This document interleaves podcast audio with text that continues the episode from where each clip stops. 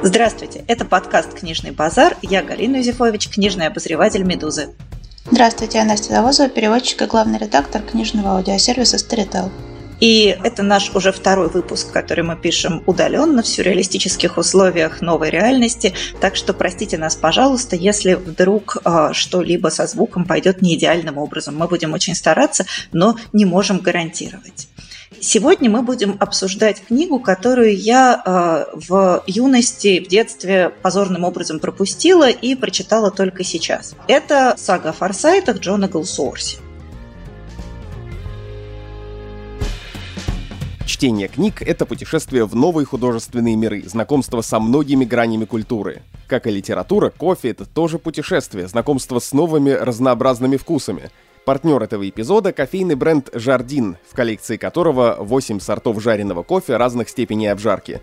Какой кофе вам ближе всего? Мягкий, сбалансированный или, может быть, крепкий, насыщенный? Пройдите тест на сайте Жардин, чтобы понять, какой кофе подходит именно вам. Ссылка на тест в описании этого эпизода на сайте Медузы.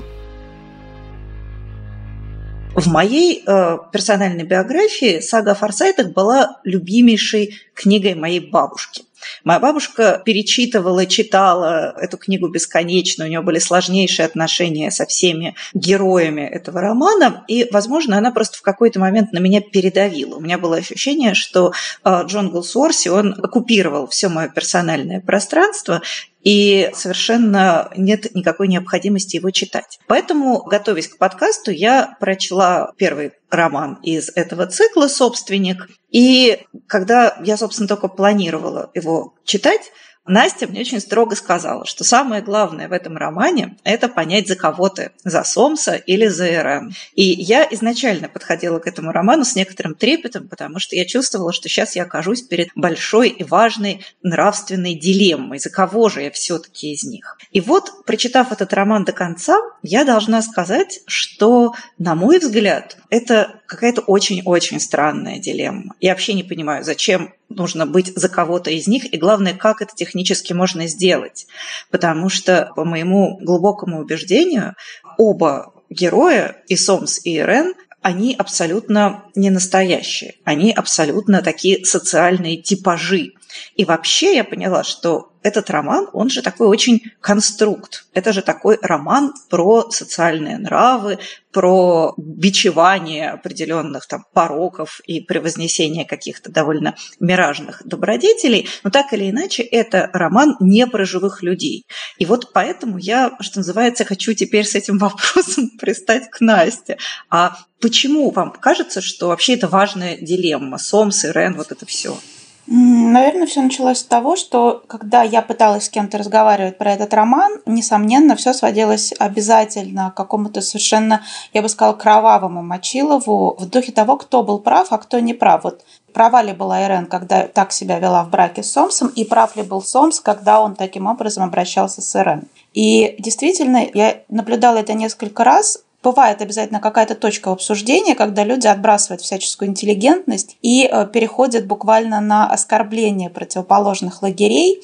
И мне всегда казалось, что вот э, в этом-то и есть основная привлекательность романа. Не в том, за кого ты за Сомса или за Ирен, а в том, что как с героями любого, не знаю, хорошего сериала книжного, ты сразу вовлекаешься в жизнь всех героев. Поэтому для меня, конечно, они все скорее живые. Я не могу сказать, что, конечно же, это реальные люди, но в них, когда почитательски ты проживаешь какое-то количество с ними страниц, в них ты начинаешь верить. Ну а кроме того, если мы сейчас опять включим немножко режим караванной истории, вспомним, что книжка-то в принципе там есть большая куча автобиографических моментов, которые происходили в жизни самого Голсорси. Например, вся история с Ирен, это история любви Голсорси к жене его двоюродного брата. Была такая Ада, довольно, я так понимаю, женщина некоторого трагического флера, а, которая была замужем за двоюродным братом Кулсорси, была очень несчастлива в браке, ну и, соответственно, Кулсорси ее отбил, женился на ней, после чего сам несколько раз их изменил. Это был, в общем, такой брак такой был довольно качельный, но э, не менее, я думаю, насыщенный эмоциями, чем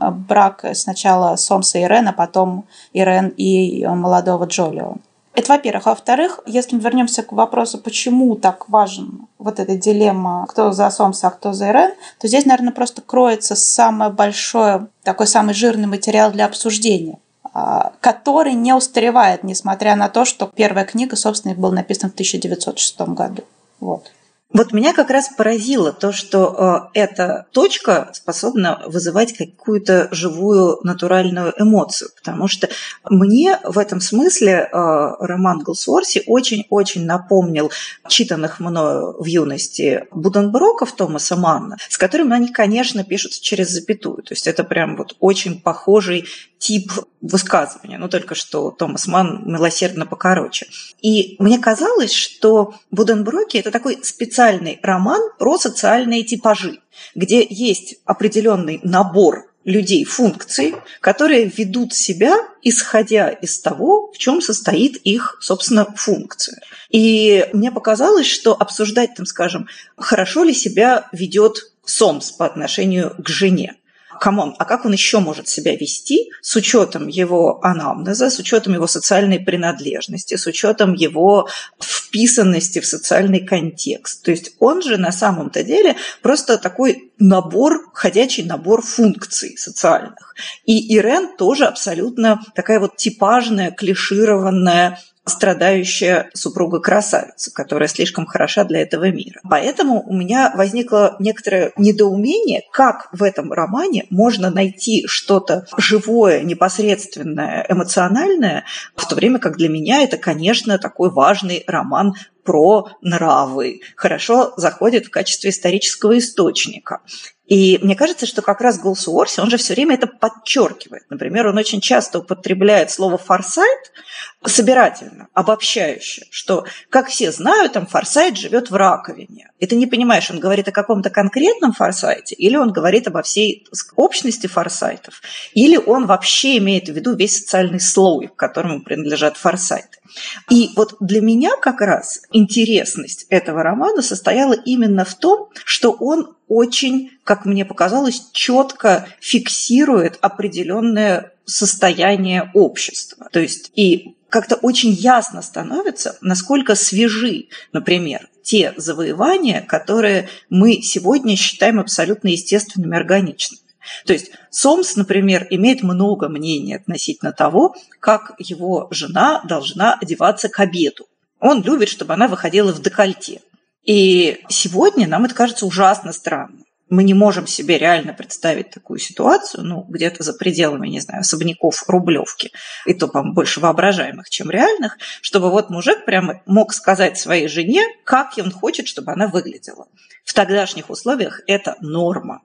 И абсолютно собственническое, абсолютно такое потребительское отношение к женщине – совершеннейшая норма. И понятно, что там, скажем, Сомсу противопоставляется молодой архитектор Бассини, в которого Ирен влюбляется. Но ведь он на самом деле ведет себя ровно так же. Например, он легко и радостно поддерживает диалоги в духе «Ох уж эти женщины». И все, и всем все норм.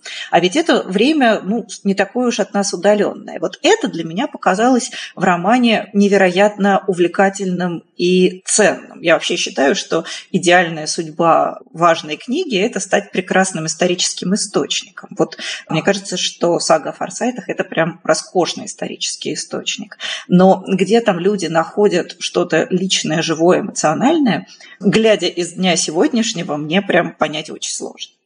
Ну, смотрите, если мы сравниваем Форсайтов с Буденброками, то здесь на самом деле сходство проходит немножко другой плоскости.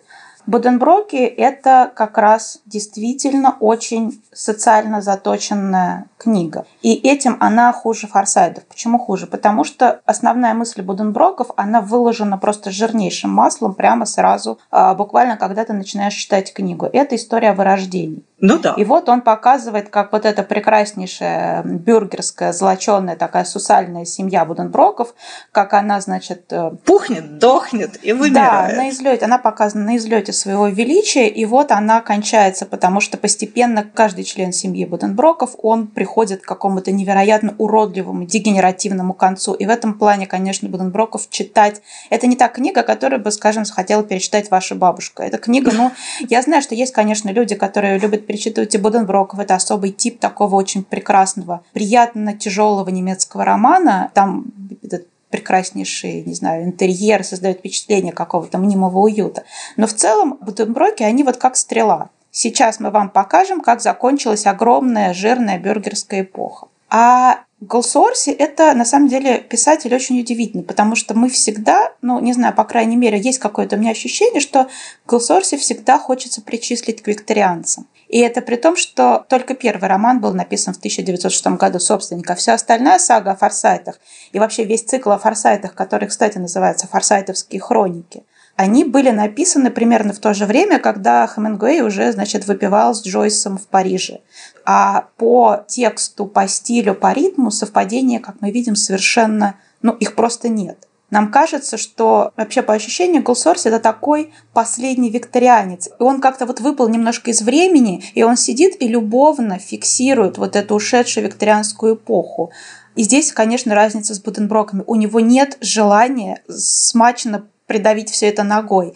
Скорее, у него есть на самом деле потрясающе в одном из поздних романов, сдается в наем, не буду врать, могу перепутать название, в общем, в котором дело происходит уже после Первой мировой. И мы встречаемся на первых страницах с постаревшим Сомсом. И Сомс идет, и буквально у него бежит такой огромный в голове внутренний монолог о том, как рушится эпох, что все, все поменялось. Уже девушки ходят одни по улице, и они носят там, я не знаю, нейлоновые чулки. И он не понимает, что этим делать. Он такой совершенно растерянный, потерянный сомс, в котором внезапно проявляется вот эта человечность ушедшей эпохи. И возвращаясь к вашему вопросу о том, что такого живого есть в книге, как раз мне кажется, что важность многих героев саги о форсайтах, кроме Ирена, об этом я скажу отдельно, это в том, что у них мы всегда видим, что они думают. У них в голове бежит очень живой и очень логичный с точки зрения персонажа монолог. То есть Сомс, конечно, ведет себя совершенно как делец. Мы понимаем, что все его действия продиктованы определенным социальным укладом, в котором он вырос и который его, вот, не знаю, как раковина такой сформировал. Но мы в то же время видим монолог внутренний Сомса постоянно, и мы понимаем, что он очень страдает от того, что он не может мыслить по-иному, потому что он, например, понимает, что он не умеет любить, кроме как путем обладания, потому что Ирен, конечно же, это прекрасная ожившая прерафаэлитская статуя, но совершенно в духе вот этих красоток э, конца XIX века, она бледная, у нее там тяжелые, густые темные волосы, она прекрасная, и у нее совершенно... Наоборот, у, у нее золотые волосы, и тем, там, темные если... глаза, по-моему, что-то там да, есть. темные темные глаза и золотые волосы. Слово темное есть в описании, я просто сейчас перечитывала. Угу. И она единственная, у кого нет этого внутреннего монолога. Ирен – это такая лакмусовая бумажка, которая прикладывается постепенно ко всем персонажам. И вот через Ирен мы познаем Сомс, и Ирен делает Сомса живым. Сама она, конечно, оживает, наверное, только третьей или во второй части, когда она находит в себе силы, в общем-то, уйти от Сомса и э, заняться преподаванием. Она там помогает каким-то падшим женщинам. В общем, она становится каким-то более человеком. До этого Ирен просто такая статуя. И вот здесь-то как раз возникал конфликт, потому что, с одной стороны, у нас очень много есть за что пожалеть Сомса, который совершенно ведет себя как свинья. А с другой стороны, всегда очень хочется додумать, что же думает на самом деле Ирен. То есть читателю в отношении Сомса есть где посмотреть, а в отношении Ирен есть куда спроецировать свои мысли. И по моим ощущениям, вот это вот всегда вызывало какое-то пространство огромное для разговора. Вот у меня, например, главный для меня персонаж этого романа, наиболее симпатичный и какой-то вот единственный вызывающий такое прям теплое эмоциональное сопереживание, это, конечно же, Джун внучка э, старшего Джолиона и девушка, у которой фактически Ирен уводит жениха, ну, разбивает всю ее жизнь. И вот мне показалось, что Джун, она вообще, кстати, удивительно похожа на порцию героиню романа «Смерть сердца» Элизабет Боуэн, который вот вы, Настя, переводили, потому что она точно такая же. Она еще не успела залезть в эту раковину. Она такая живая, теплая, настоящая, переживающая так, как обычно люди переживают, а не как переживают вот эти социальные функции. И при этом, при этом она точно так же э, раздражает и бесит, как порция. Потому что некоторые реакции Джун, они гипертрофированы, я считаю. Ну, то есть понятно, что ну, действительно, Джун переживает огромную обиду, огромную трагедию. У нее в таком в нежном, в ранимом возрасте женщина, к которой она, в принципе, хорошо относилась, внезапно... Но они же были подруженьки да, вообще лучшие. Да, женщина, к которой она хорошо относилась, точно так же, как порция, скажем, Кадни. или которой она, скажем так, доверяла, она уводит жениха.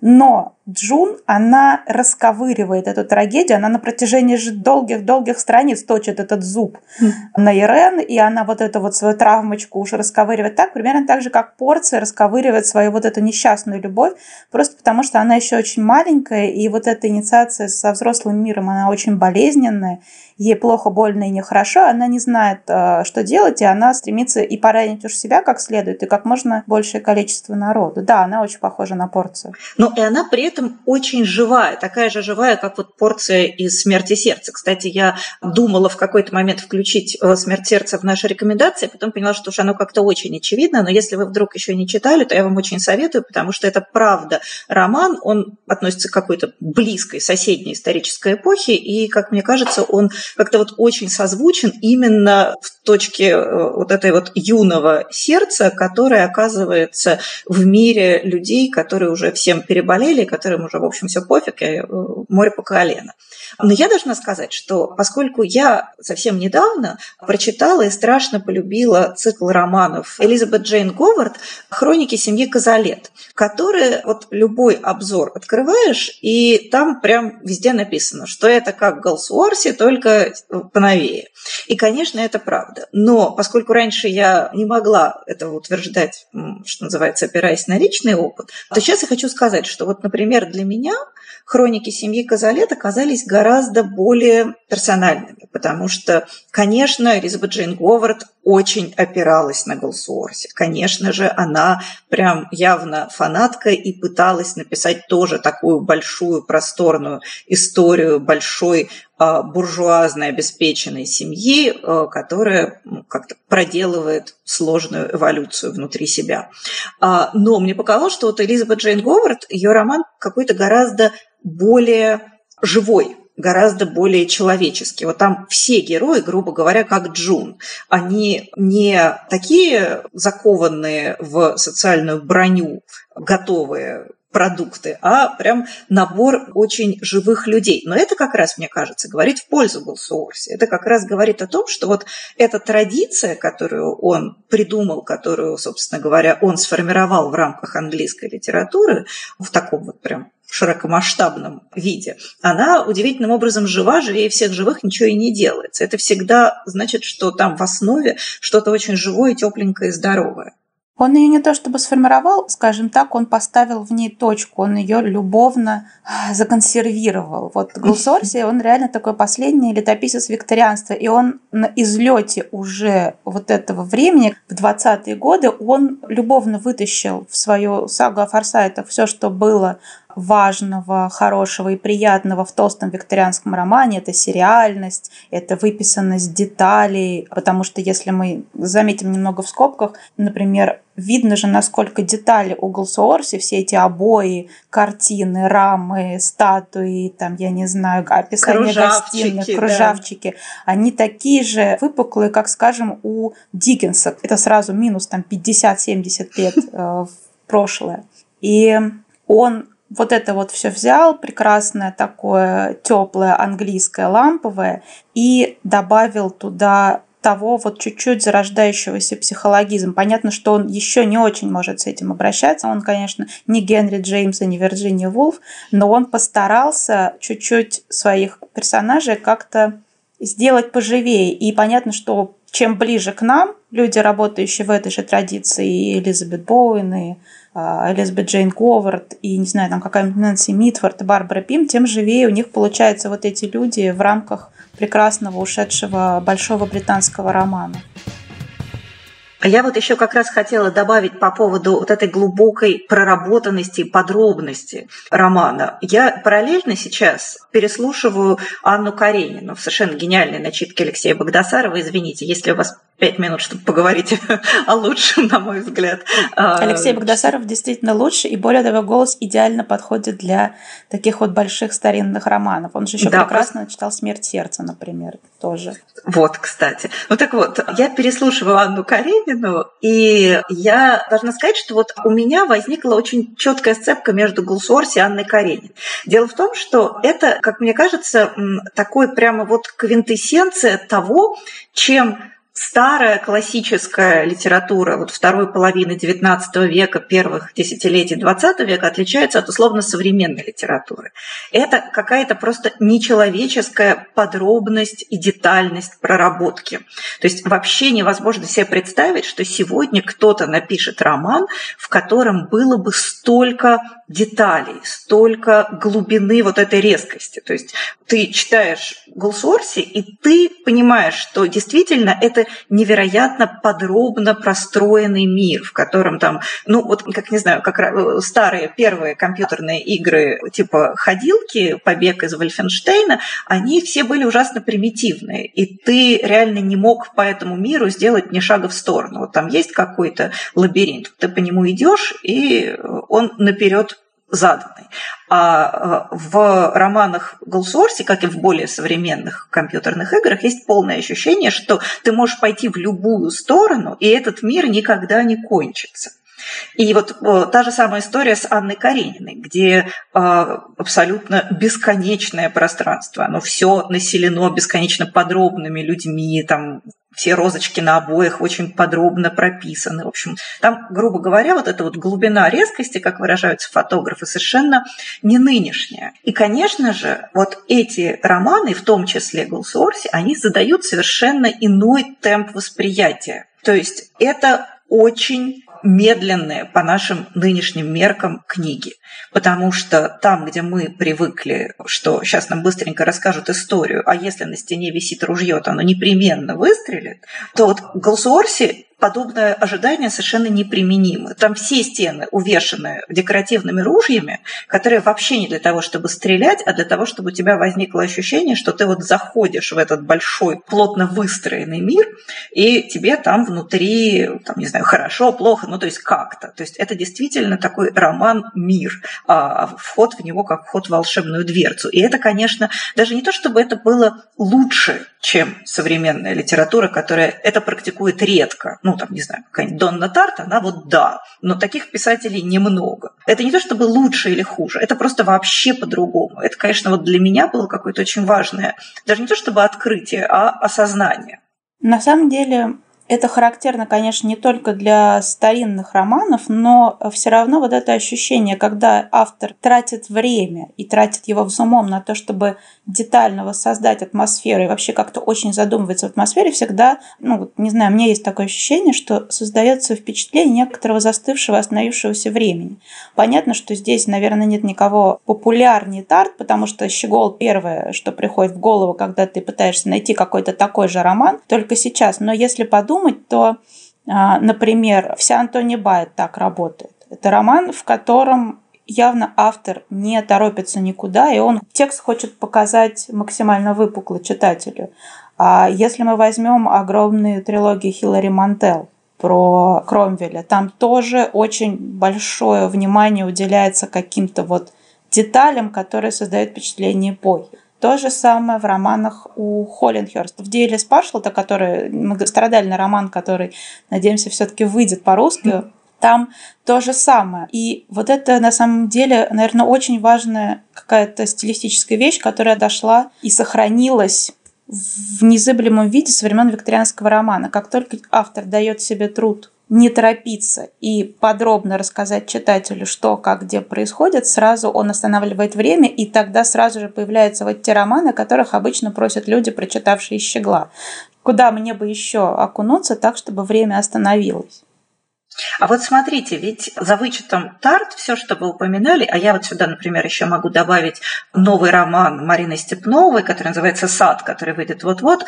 Очень его жду. Я пока прочла только пару глав, которые были публично доступны. По-моему, это будет прям вот то же самое, все как мы любим.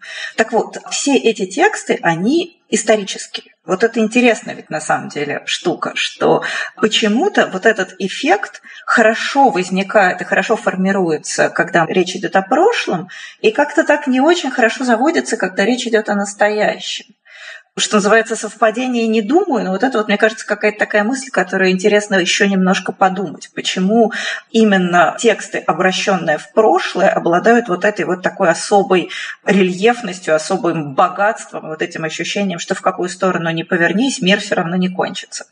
На самом деле, я думаю, во-первых, что для любого текста современного о современном характерна большая фрагментарность восприятия. А нельзя писать тексты современным, ни разу не упомянув, там, я не знаю, смартфон, офис, но какие-то вещи, только не пишешь роман, не знаю, про отшельника. И понятно, что современная реальность настроится, она состоит из большего количества каких-то мелких дробных кусков.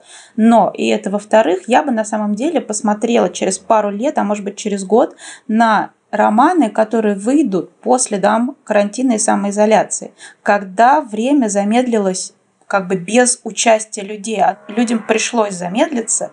И я думаю, что ну, должен быть в литературе какой-то отклик. Такого не бывает, что он такое большое событие мирового масштаба, всеобщее замедление людей, сосредоточение на одной комнате подчас, на одной квартире, оно должно как-то отразиться в романе. И, возможно, года через два мы увидим несколько романов, в которых вернется вот это старое ощущение застывшего времени, просто потому что реальность его продиктовала. Это было бы на самом деле очень любопытно, и я бы на это хотела посмотреть. А я вот еще, когда читала Голсуорси, я вспоминала о том, как он воспринимался вот условной моей бабушкой. Моя бабушка была читатель довольно наивный. Ну, в смысле, что она была врач, большую часть жизни проработала в поликлинике офтальмологом, и она к литературе имела отношение такое довольно опосредованное. То есть она была просто нормальный, репрезентативный, советский, интеллигентный читатель, ничего специального. И в то же время вот даже для нее Голсуорси проходил немножко по разряду guilty pleasures. То есть это была такая простая литература, которую ты читаешь вот чисто для удовольствия и развлечения. И сейчас я его читала и думала, господи, насколько же он медленнее, глубже, многослойнее и сложнее, чем абсолютное большинство того, что работает как такая популярная, массовая, народная литература сейчас. И думаю, что вот вы сейчас сказали, я поняла, что, наверное, это правда. То есть это, я думаю, соотносится с темпом времени, потому что в советское время жизнь была несопоставимо медленнее. И, может быть, действительно, вот не только то, о чем вы говорите, что появятся романы, работающие вот в таком темпе. Но, возможно, под эти романы появится и какой-то новый читатель, которому опять будет нормально читать вот эти медленные книжки. Потому что если, например, посмотреть там на относительно свежие отзывы на Голсуорсе, там, скажем, на «Лабиринте», мой вечный источник такой потребительской мудрости, там все пишут, что «Ой, не могу, невозможно скучно, капец нудно, почему так много слов лишних, все то же самое можно в пять раз быстрее». Вот, может быть, действительно по результатам вот этого нашего великого сидения на Угре у нас сформируется какая-то новая читательская генерация, которая опять сможет вот это вот все медленное и печальное. Не знаю, мне кажется, она и не исчезала, потому что всегда есть определенная часть читательской аудитории, которым нужно медленно, долго, с расстановкой. И иногда, конечно, это совершенно невыносимо, потому что я, например, сейчас взялась перечитывать словарь Ламприера Лоренса Норфолка и понимаю, что это слишком медленно для меня. То есть там уж слишком все это погружено в детали. Но я думаю, что всегда есть запрос на вот это медленное чтение. Глсорси, конечно, в этом отношении он перестал быть совсем уже развлекательной литературой, он перешел в разряд, наверное, такой качественной толстой билетристики. Ну да. Я, кстати, да, я думаю, что сейчас он уже совсем не такой популярный, как был в советское время. Вообще нет. Столько сериалов, столько романов, которые примерно про то же самое, только потоньше. И, наверное, чтобы его читать, тоже нужна особая какая-то вот фокус и сосредоточенность. Ну что ж, я думаю, что в этой точке мы можем потихонечку переходить к разделу рекомендаций. И помимо уже упомянутых казалетов, которых просто прям обязательно надо читать, я хочу назвать еще один довольно очевидный роман. Это первый и, наверное, такой самый громко прозвучавший роман американского писателя Джонатана Франзена «Поправки». В поправках мы встречаемся с американской семьей, мама, папа, трое детей и, соответственно, дети этих детей. И мне кажется, что очень во многом этот роман, он опирается на ту же самую традицию, которую представляет собой Голсуорси. Это роман о такой довольно обеспеченной буржуазной семье, в которой, конечно же, все герои в значительной степени типажные. Они, кроме того, что у них есть какое-то личностное измерение, у них есть еще и такая очень выраженная социальная роль. Там, скажем, один из сыновей такой невротик-банкир, второй сын безработный интеллектуал, э, третья дочка, которая пошла наперекор родительской воле и не стала получать какое-то там пафосное образование, а наоборот, стала шеф-поваром довольно успешным. И есть старик-отец, который понемногу теряет власть над своими потомками. Есть такая невротическая жена, которая тоже очень характерная, такая американская невротическая жена. И все это утоплено в очень плотном, очень подробно простроенном, человечном, узнаваемом мире, мире там, Америки второй половины 20 века и вот до начала 21 века. То есть тоже такая большая, просторная, многолюдная семейная сага с очень живыми и в то же время очень выпуклыми, очень характерными, узнаваемыми персонажами, на мой взгляд, еще совершенно невероятно классно написанная. То есть для меня этот роман в том числе стал открытием благодаря своему языку, потому что это язык, который одновременно удивительно прозрачный, то есть ты читаешь Францена, и тебя ничего ни за что не цепляет, у тебя нет ощущения того, что тут у тебя какой-то автор дал какого-то специального стиля. Потом, когда ты немножко отстраняешься от этого текста, то ты понимаешь, что он абсолютно узнаваемый, он ни на что другое не похожий, что ты уже никогда не сможешь этого развидеть, и в то же время, что практически невозможно взять и написать под Францена. Вот, в общем, коротко говоря, мне кажется, что если есть вот запрос на подобного рода большую, просторную, многолюдную, социальной проблематикой и в то же время не холодную, а такую эмоциональную и наполненную прозу, то вот очень вам советую. Я вообще фанат Франзена, я все его романы люблю в разной степени. Но мне кажется, что поправки в наибольшей степени похожи на сагу о форсайтах, только более современную. Обратите внимание, Джонатан Франзен «Поправки». Я хочу добавить, что я как раз скорее не люблю Франзена, но этот роман «Поправки» считаю, наверное, самым его гениальным. То есть это прям без дураков, великий, действительно очень талантливо написанный роман.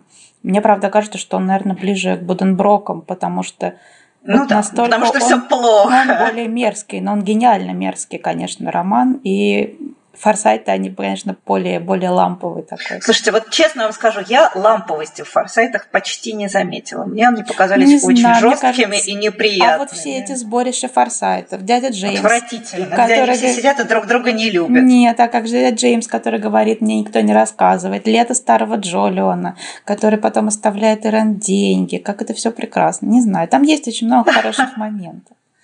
Но, видимо, мне надо почитать дальше. Я, наверное, одного ну, романа это, видимо, просто я очень люблю, на самом деле, если вас приобретено, чтобы поговорить о викторианской литературе. А я хочу начать свои рекомендации с романа, о котором мы вскользь как-то упоминали в одном из наших выпусков, когда мы отвечали на ваши вопросы, но подробно мы о нем не говорили. Это роман Энн Пэтчет, который называется в русском переводе «Свои чужие». И для меня этот роман чем-то созвучен с сагой о Форсайтах, во-первых, потому что он такой же многолюдный, а во-вторых, в нем постоянно происходит такая же смена авторского фокуса. То есть Пэтчет точно так же, как и Голсорси, постоянно поворачивает к нам внутренним монологом то одного героя, то другого. Мы постоянно видим каждого из них, кто что думает, кто как думает, и поэтому там нет для меня однозначно каких-то, не знаю, условно плохих, хороших героев или каких-то условно каких-то героев. Они все всегда в разный момент жизни разные и одновременно приятные и неприятные, как бывают все люди. Роман этот на самом деле частично автобиографичный, он написан по мотивам семьи самой Пэтчет, и история там довольно-таки простая. На крестинах дочери, которая родилась довольно большой ирландской семье, приходит коллега отца этого ребенка и совершенно по идиотскому стечению обстоятельств. Просто потому, что вот у него, грубо говоря, не сдался день, он целует жену этого коллеги. И это приводит к разводу и к разрушению двух семей. И в одной из этих семей двое детей, там, где вот как раз эта новорожденная девочка, а в другой четверо. И вот эти вот пертурбации, случившиеся в результате развода, они приводят к тому, что всем этим шестерым детям в какой-то момент приходится сосуществовать вместе, потому что они все периодически живут то с одним родителем, то с другим. И на протяжении всего романа мы следим за судьбами этих детей. Сначала маленьких, потом за тем, что с ними случается, когда они вырастают, и как вот это вот приход коллеги на вечеринку по случаю Кристин как он перепахал, перевернул их жизнь, и, соответственно, как перепахал их жизнь дальнейший развод.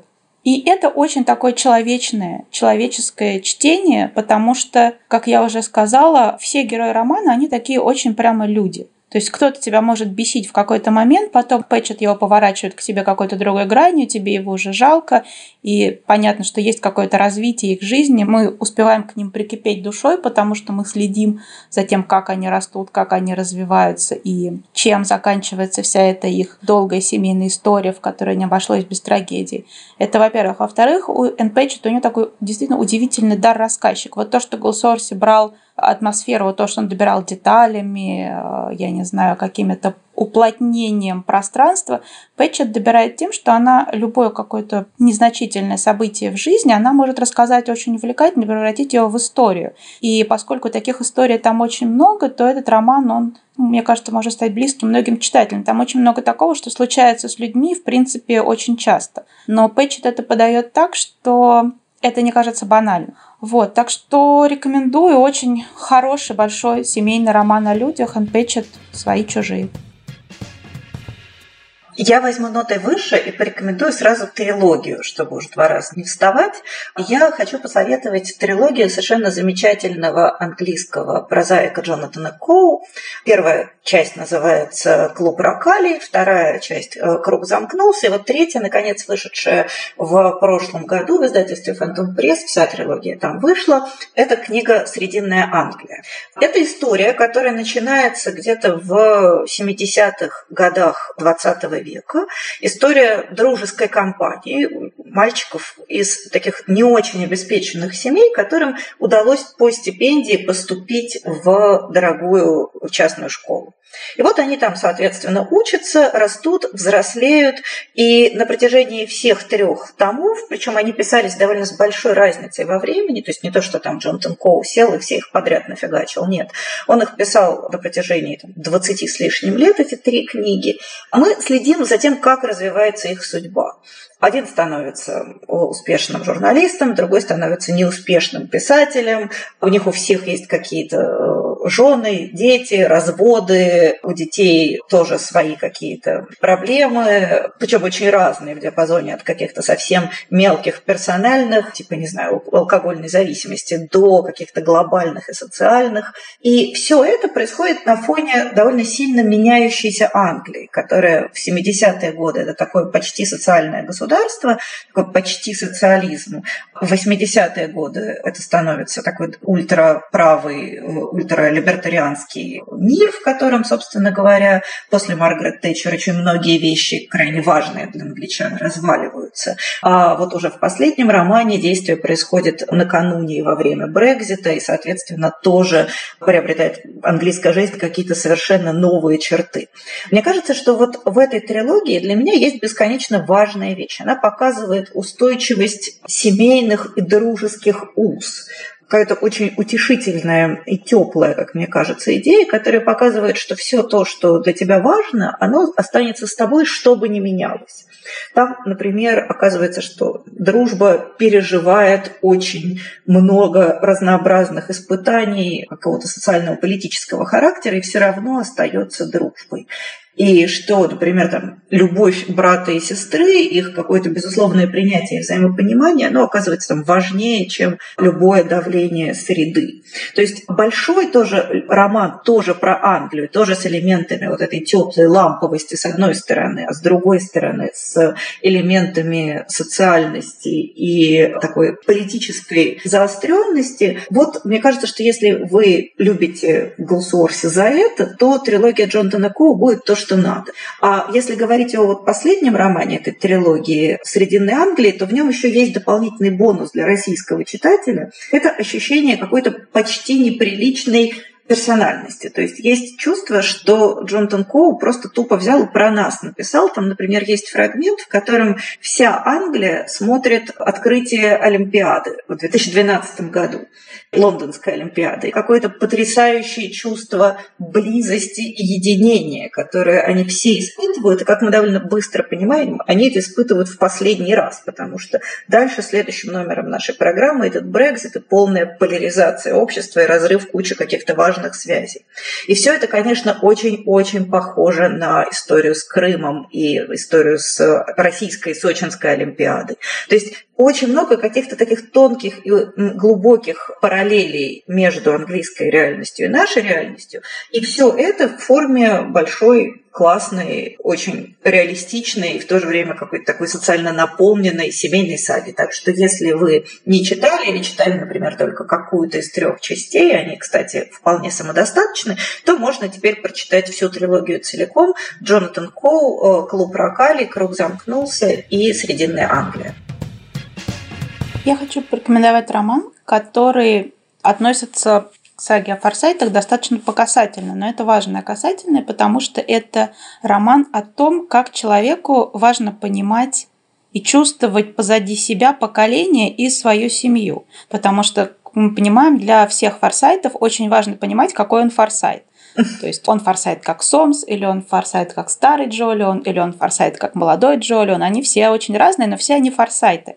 Это такой тест, какой ты форсайт. Да, это такой совершенно тест, какой ты форсайт. И вот роман современный норвежского писателя Ларса Митинга, который в русском переводе называется «16 деревьев Соммы», а на самом деле он в оригинале называется «Плыви с теми, кто тонет». Это такой роман о человеке, который не чувствовал в себе семьи и сделал очень много для того, чтобы разыскать свою семейную историю. И сразу хочу сказать, что это потрясающий, огромный, толстый такой роман-квест, который на самом деле редко случается, которого всегда вот хочется когда ищешь чего бы такого почитать, чтобы было интересно и утешительно, и про людей. Речь в романе идет про молодого норвежского фермера.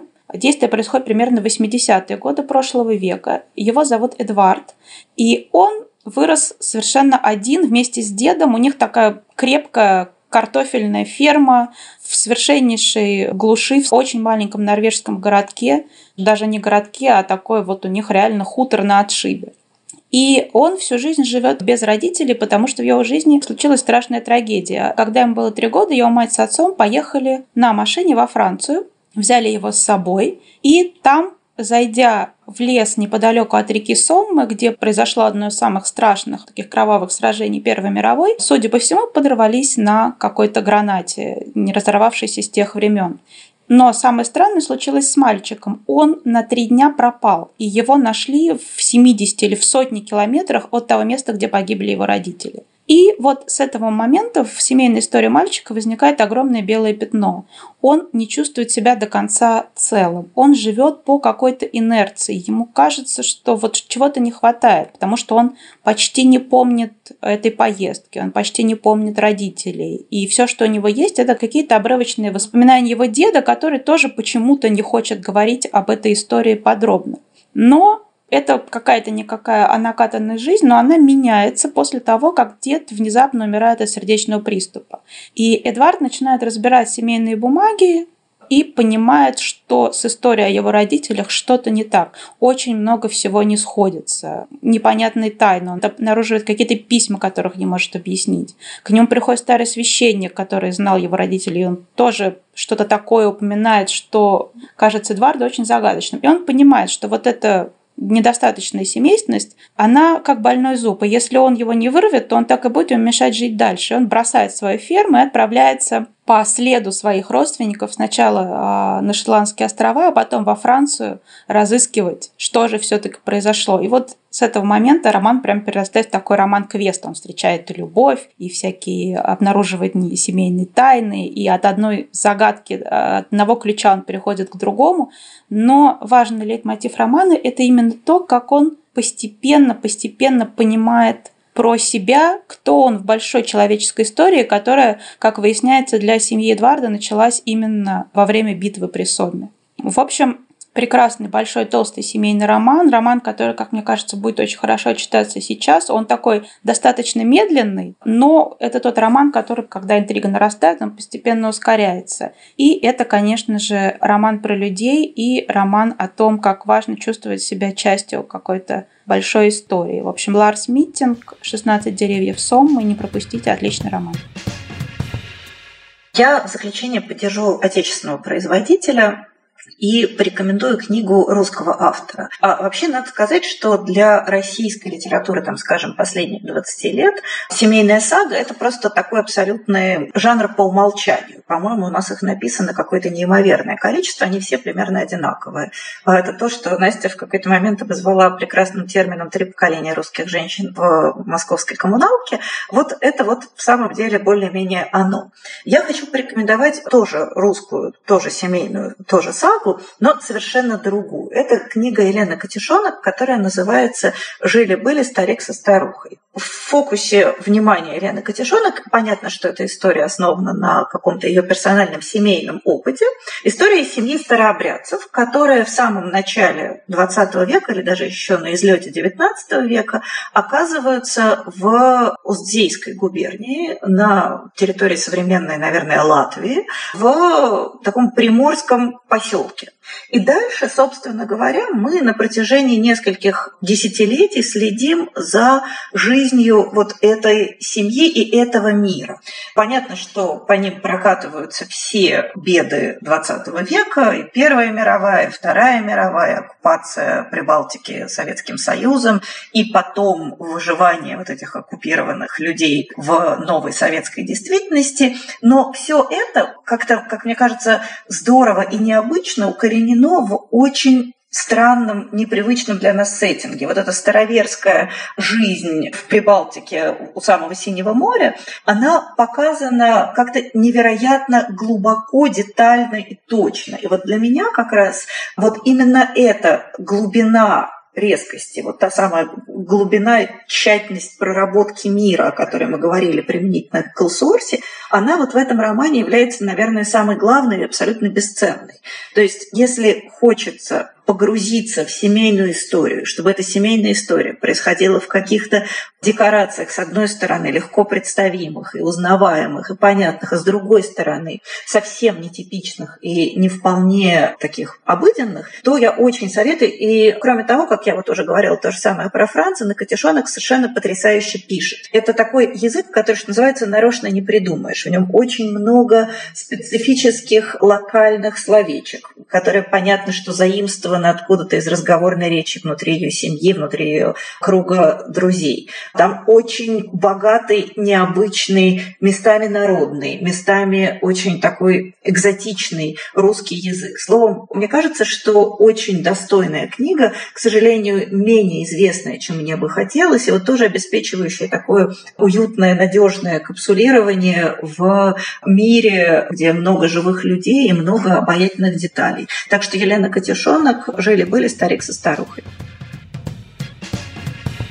Я хочу порекомендовать в заключение книгу, которая вышла у нас совсем недавно. Это роман очень интересного и довольно заслуженного в Америке американско-мексиканского писателя Луиса Альберта Уреа, и он называется «Дом падших ангелов». Роман прям прекрасный, потому что это семейная мексиканская сага, в которой тоже огромное количество героев, и всем им тоже важна той или иной степени их принадлежность к их большому роду, к роду Делакрус. На самом деле действие романа, оно умещается всего в два дня, и в первый день происходят похороны такой мамы Америки, такая столетняя бабуля матриарха, а во второй день происходит день рождения ее сына, патриарх такой семьи, которого зовут Старший Ангел или Мигель Анхель де ла Он тоже дожил там до какого-то почтенного возраста, но еще не очень старого, он болен раком, и, скорее всего, это его последний день рождения. И он мечтает его отпраздновать в кругу семьи и думает, что как же, в общем-то, вышло очень удобно, потому что вся родня съехалась сразу на поминки, заодно на день рождения останется, им не нужно всем будет приезжать по два раза. И